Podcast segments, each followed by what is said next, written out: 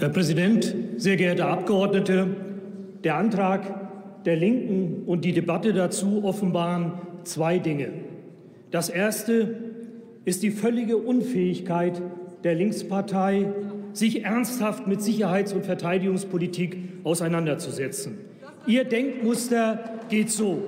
Militär führt Krieg, Krieg ist schlecht und wenn man sein eigenes Militär nur gründlich genug runterwirtschaftet, gibt es keinen Krieg.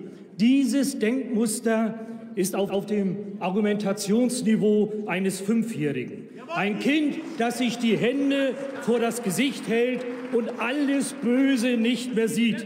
Aber hier kommt die Überraschung, meine Damen und Herren. So funktioniert die Welt nicht. Viel schlimmer als diese Naivität ist aber die zweite Erkenntnis der Debatte. Die Regierungsparteien halten sich offenbar nicht mehr an internationale Vereinbarungen. Allen voran die SPD. Es war ihr eigener Außenminister Steinmeier.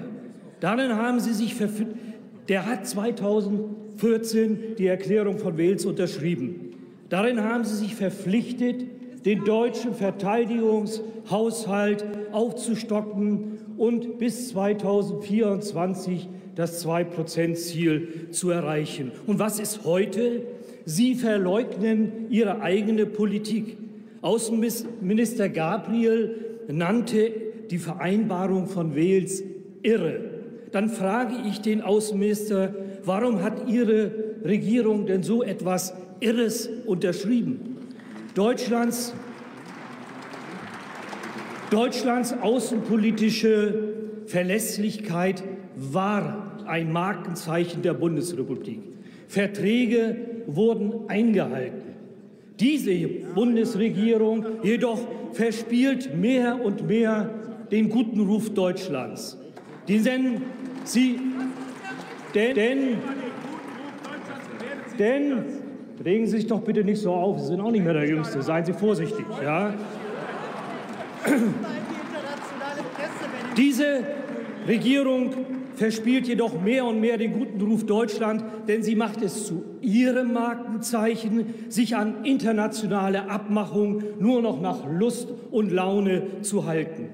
Aber auch ganz unabhängig von der Vereinbarung von Wales.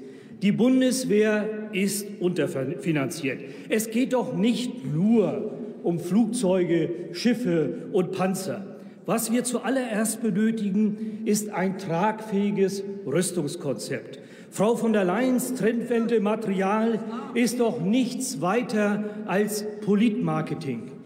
Jedes Beschaffungsvorhaben von Großgerät hat massive Probleme.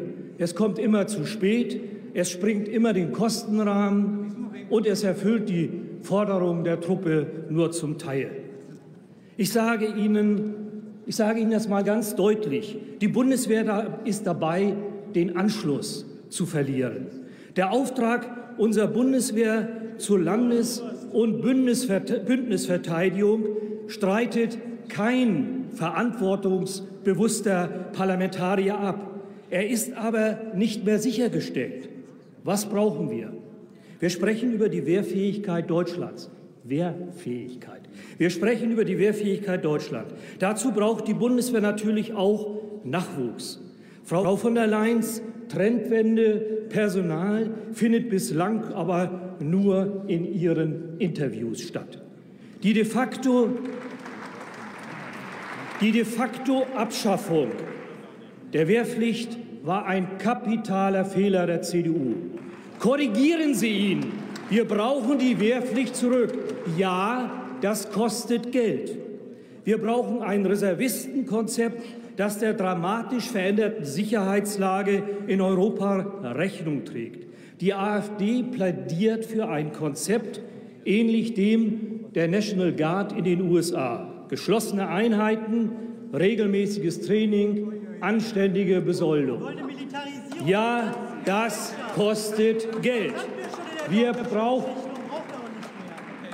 Sind Sie fertig? Okay.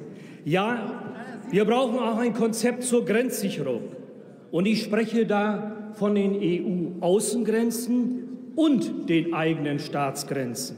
Innere und äußere Sicherheit gehören untrennbar zusammen. Und auch die Bundeswehr muss zukünftig in ein Konzept zur Grenzsicherung eingebunden werden. Und ja, auch das kostet Geld. Es geht natürlich auch um ein neues Material für die Bundeswehr.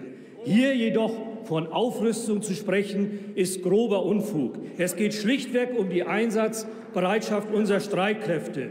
Jetzt muss die Ministerin offenbar schon zivile Hubschrauber chartern, um den Einsatz in Afghanistan weiterführen zu können.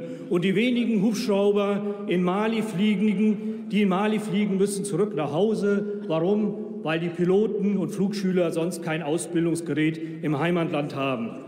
Wenn das alles nicht so bitter ernst wäre, könnte man hier von Realsatire sprechen. Herr Kollege, denken Sie an die Zeit. Ja. Danke. Deutschlands Sicherheits- und Verteidigungspolitik ist in einem schlechten Zustand. Wir brauchen deshalb dringend die Diskussion in den zuständigen Ausschüssen. Die AfD stimmt der Überweisung dieser Thematik in den Verteidigungsausschuss zu.